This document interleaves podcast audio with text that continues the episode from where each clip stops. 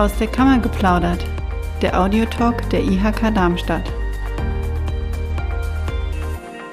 Herzlich willkommen zum Audiotalk der IHK Darmstadt. Mein Name ist Nele Hein und in der heutigen Folge beschäftigen wir uns mit dem innerstädtischen Handel. Was zeichnet erfolgreiche Händlerinnen und Händler aus? Hierzu begrüße ich meine heutige Interviewpartnerin, Frau Professor Scheda Walisade Funder von der Hochschule Darmstadt. Herzlich willkommen. Hallo, ich freue mich da zu sein. Frau Walisade Funder, was ist Ihr Forschungsbereich an der Hochschule Darmstadt und wie sind Sie dahin gekommen? Ich bin seit 2014 Professorin an der Hochschule Darmstadt und habe den Schwerpunkt Marketing. Promoviert habe ich an der Universität Mainz und an der Columbia Business School in New York. Und seither ist mein Forschungsschwerpunkt im Bereich Consumer Tracking, Shopper Marketing und digitale Handelsformate. Und letztendlich ist es so, ich war auch vorher lange Zeit in der Industrie tätig, im Konsumgüterbereich bei Unilever und auch Coty. Und ich unterstütze auch beispielsweise Handelsinstitute mit Konzepten. Unser Thema heute ist, wie eingangs schon erwähnt, der innerstädtische Handel. Wenn ich mir eine Innenstadt vorstelle, dann sehe ich dort natürlich die inhabergeführten Fachgeschäfte und auch Traditionshäuser. Aber andererseits finde ich auch in Innenstädten große Ketten und Kaufhäuser. Gibt es eigentlich eine Idealvorstellung von einer attraktiven Innenstadt mit Einzelhandel? Ja, das Problem tatsächlich vieler Innenstädte heute ist, dass ähm, sie eine gewisse Monofunktionalität aufweisen. Das bedeutet, dass außer dem kommerziellen Angebot es sehr wenig andere Angebote oder Bezugspunkte gibt. Und dabei ist die Stadt heute eben nicht nur als Konsum, sondern eben auch in ihrer kulturellen Funktion zu sehen, also für Kultur, Erleben, Veranstaltung, aber auch die soziale Funktion. Im Wesentlichen sind das das Zusammentreffen, die Zugehörigkeit erleben, Identität erleben in einer Stadt. Und der Kurzschluss eigentlich zu sagen, eine lebendige Stadt ist lediglich nur ein lebendiger Handel, damit nicht ganz richtig, sondern man muss sich von ja, diesem alten Bild der Innenstadt, der sehr stark geprägt ist, eben auch durch die 70er Jahre lösen. Das bedeutet, in vielen Innenstädten war es früher so, dass der innerstädtische Handel von den peripheren Ansiedlungen auf der grünen Wiese zu schützen galt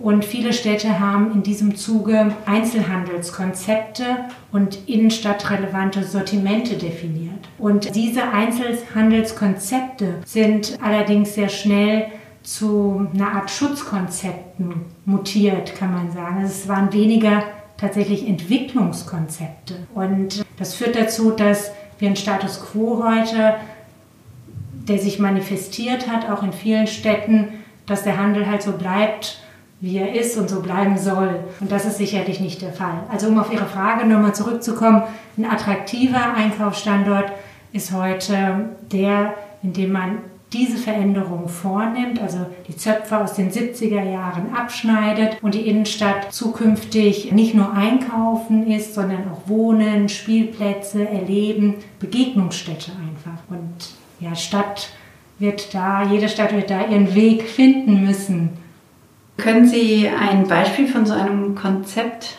geben? Im Wesentlichen ist es eine Stadt, in der die Aufenthaltsqualität gesteigert wird. Also neben dem Handel ist eben die Stadt, die Gastronomie beispielsweise, Immobilieneigentümer, Bürger, Arbeitnehmer, alle Interessensgruppen sollten möglichst berücksichtigt werden und spielen für eine attraktive Innenstadt und auch die Aufenthaltsqualität in einer Innenstadt eine große Rolle. Und die alle unter einen Hut zu bringen, ist äh, ganz wichtig und wesentlich für die Zukunft einer belebten Innenstadt. Mhm. Jetzt nochmal zu den Händlerinnen und Händlern im Konkreten. Kann man sagen, dass kleine inhabergeführte Läden unser Bild einer sogenannten attraktiven Innenstadt prägen?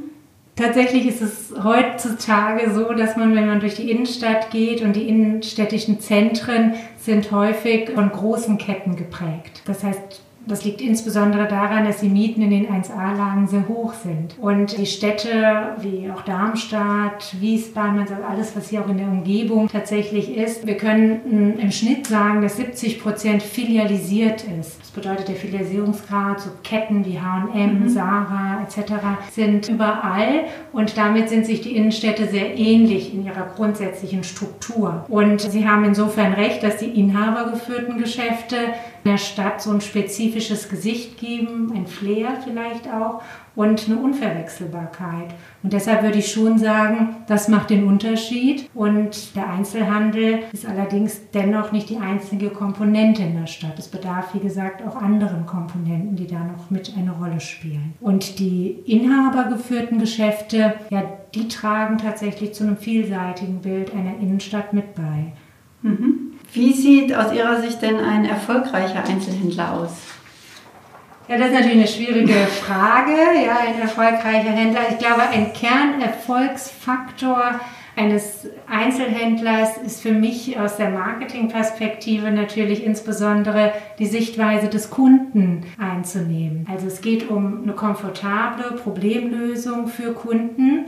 Und wichtig ist, dass heute Händler nicht auch in dieser Denke verweilen, nur der stationäre Einzelhandel oder nur online, sondern Heute ist beides wichtig in einem Konzept. Man kann diese Kanäle nicht mehr getrennt voneinander sehen und man sollte auf allen Kanälen möglichst verbunden sein mit dem Kunden, ob das jetzt über einen Webshop ist, über eine App oder andere soziale Medien vielleicht oder die Filiale selber. Dennoch würde ich sagen, dass kleine Einzelhändler für die ist es natürlich online durchaus schwierig. Also man kann jetzt nicht sagen, das ist unbedingt profitabel für ein inhabergeschäftes kleines Geschäft, beispielsweise Modegeschäft, weil der Onlinehandel natürlich auch bestimmte Infrastruktur voraussetzt, bestimmtes Know-how voraussetzt und diese kleinen Händler haben das nicht in dem Maße erlernt und sie können zwar auch über größere Plattformen letztendlich anbieten, aber dennoch, wenn wir auf unser Modegeschäft blicken, dann ist es so, dass die auch festgestellt haben, dass 60 bis 70 Prozent der Waren retourniert werden. Und das ist natürlich letztendlich nicht lohnend für einen kleinen Händler. Dennoch glaube ich, dass auch kleine Händler die Möglichkeiten, die die Digitalisierung bietet, durchaus nutzen können. Sie können in anderen Formaten beispielsweise ihre Produkte anbieten. Soziale Medien bieten sich hier sehr stark dazu an, auch Kunden zu binden. Und ich glaube, gerade die Kundenbindung, also die lokale Kundenbindung, ist ein wichtiger Faktor, dem sich kleine mittelständige Unternehmen annehmen können. Und beim stationären Einkauf muss der Handel eben gerade diese Vorteile dann auch ausspielen. Und dazu gehört die Schaffung einer Art Wohlfühlatmosphäre, aber auch Ansprechen auf einer emotionalen Ebene, eine attraktive Gestaltung. Und ganz, ganz wichtig, und das nicht zu unterschätzen, ist freundliche und kompetente Mitarbeiter. Das ist nicht nur die Warenpräsentation, sondern tatsächlich ein Mehrwert. Der Kunde braucht einen Grund, warum er einkaufen gehen soll, gerade in dem Geschäft. Und das können kleine Händler sicherlich gut bieten und dennoch die Digitalisierung berücksichtigen, indem sie zum Beispiel in den sozialen Medien Kundenbindung schaffen. Hm. Wie viele von diesen ich nenne sie mal erfolgreichen Händlern, haben wir heute in unseren Innenstädten und wie tragen diese zu der Attraktivität bei einer Innenstadt? Auch das ist eine Frage, die ich wahrscheinlich nicht mit einer konkreten Zahl jetzt beantworten kann, muss ich gestehen. Der Einzelhandel befand sich bereits ja schon vor der Pandemie in einem Art Strukturwandel. Und das ist getrieben zum einen durch die Digitalisierung, aber auch durch verändertes Konsumentenverhalten, äh, Bevölkerungsbewegung, also das Hinziehen in Ballungszentren, der Zuzug in die Metropolregionen, auch veränderte Lebenssituationen oder auch zunehmendes Alter, also Altersstrukturen verändern sich. Ein- und Zwei-Personen-Haushalte nehmen zu. Das sind alles Entwicklungen, die es auch schon vorher gab. Und um auf die Frage zurückzukommen, also der Umsatzanteil von kleinen und mittelständigen, typischerweise eben auch inhabergeführten Geschäften, gibt da nur wenig filialisierte Handelsunternehmen, liegt heute deutschlandweit unter 15 Prozent. Okay, dass es trotz Corona 2020 ein kleines Umsatzplus im Einzelhandel gab, hat wohl maßgeblich auch mit dem Onlinehandel zu tun. Sie haben ja schon gesagt, wie wichtig das Thema für den Einzelhandel ist, aber wie sehen Sie das in Zukunft? Ja, Corona hat den ohnehin rasant wachsenden Onlinehandel natürlich einen enormen Aufschwung verliehen. Und diese Entwicklung haben wir aber schon auch die letzten Jahre natürlich sehr stark beobachtet. Das ist also eine Fortführung der Entwicklung und der Onlinehandel hat sicherlich insgesamt davon profitiert. Dennoch muss man auch im Onlinehandel unterscheiden. Es gibt Branchen wie Tourismus, Reisen, Kultur, Ticketverkäufe etc., die sind sehr stark in Mitleidenschaft gezogen worden, auch online. Das heißt, nicht in jeder Branche sehen wir auch online diese Entwicklung zum einen. Und auch beim stationären Einzelhandel gilt natürlich eine differenzierte Betrachtungsweise. Drogerien, Lebensmitteleinzelhandel, Baumärkte, Einrichtungshäuser, die haben sich alle dennoch positiv entwickelt und gerade aber Bereich Mode, Fashion hat starke, wirklich sehr starke Einbußungen zu spüren. Und viele sitzen noch immer auf ihrer Winterware. Dabei scheint jetzt ja auch schön die Sonne hier rein. Ja, und auch die gesamte Aktivitäten online anzubieten, ist wie gesagt nicht einfach. Oftmals haben die mit hohen Retourenquoten zu kämpfen. Aber für die Zukunft heißt das, man kommt nicht drum herum, man muss als, als Einzelhändler digital affiner werden? Digitalisierung im Einzelhandel würde ich sogar als Game Changer bezeichnen. Also wirklich, es verändert sehr, sehr viel und zumindest die Unternehmen, die sich dann dem Thema auch aktiv und zügig annehmen, die werden sicherlich auch, das sehen wir auch jetzt, etwas erfolgreicher durch die Pandemiezeit geführt und werden auch sicherlich in Zukunft sich damit gut aufstellen. Digitalisierung bedeutet für mich aber nicht nur das Online-Einkaufen, sondern vielmehr auch der Trend, dass Kunden sich in digitalen Lebenswelten bewegen. Also wir alle nutzen sehr viel mehr digitale Medien, Social Media. Wir sind sehr stark digital geprägt. Ob die Nutzung von Mobiltelefonen oder mhm. Sensoren, also alles auch was mit künstlicher Intelligenz heutzutage zu tun hat.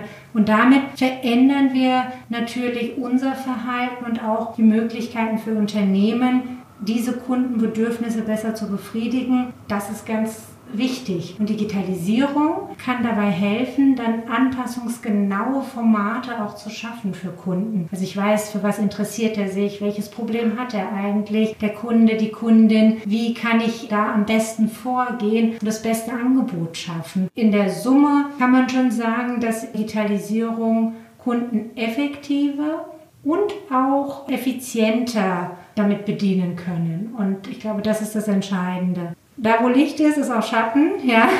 Von daher vielleicht auch noch, wie gesagt, für die kleinen Unternehmen werden diese Vorteile vielleicht nur bedingt eine Lösung jetzt sein, denn vorhandene Kosten und benötigte Infrastruktur sind anspruchsvoll in dem Bereich und gehen häufig eben über die Möglichkeiten der eigentümergeführten Einzelhandels hinaus. Hm. Also dennoch online hat alle Branchen beeinflusst und wird es auch weiterhin tun. Auf jeden Fall. Gehen wir jetzt nochmal wirklich zum Handel in der Stadt, im Ort zurück. Wie müssen sich die Rahmenbedingungen ändern, damit Ortskerne und Innenstädte weiterhin attraktiv bleiben für den Handel? Also alle Beteiligten sollten hier in Verantwortung gezogen werden. Städtebauliche Maßnahmen spielen eine Rolle, sind wichtig. Also eine historische Altstadt allein genügt oft nicht, sondern hier muss mehr passieren. Die Politik muss aber auch baurechtliche Voraussetzungen in dem Bereich schaffen, dass das Gebäude auch für Mehrfachnutzungen möglich sind, also im Erdgeschoss ein Geschäft, darüber ein Seniorenheim, diese Mischnutzungen, dass die möglich sind und auch Immobilienbesitzer, auch da da könnte man über ein Umdenken äh, nachdenken. Also gerade die Mieteinnahmen, wie gesagt, in den 1A-Lagen sind sehr, sehr hoch für inhabergeführte Geschäfte nicht möglich, da Miete zu zahlen.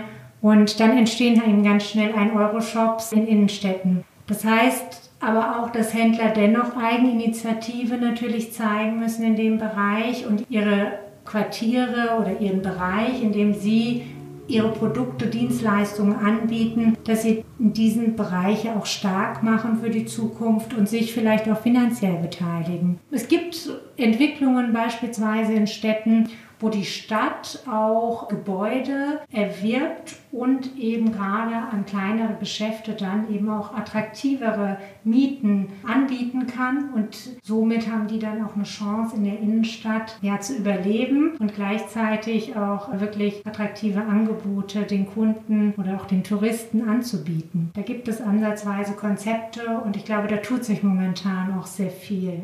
Okay, also können wir damit rechnen, auch in Zukunft einen Stadtbummel machen zu können? Ja, das hoffe ich doch sehr, dass wir alle noch einen Stadtbummel machen können. Und ich glaube, es wird immer attraktive Angebote geben. Und wir Menschen werden weiterhin auch in die Stadt gehen und einkaufen, auch wenn eben digitale Konzepte eine Rolle für uns spielen. Es ist einfach so, natürlich haben wir immer noch Lust und Spaß am Shoppen und hoffentlich dann auch mal wieder ohne Maske. Aber momentan ist das natürlich noch sehr eingeschränkt. Und da muss man sagen, ist der Onlinehandel manchmal im Vorteil, weil es schneller, praktischer ist und man auch viel mehr Auswahl hat. Hm. Eine persönliche Frage noch zum Schluss. Wenn Sie ans Einkaufen denken, was fällt Ihnen da spontan ein?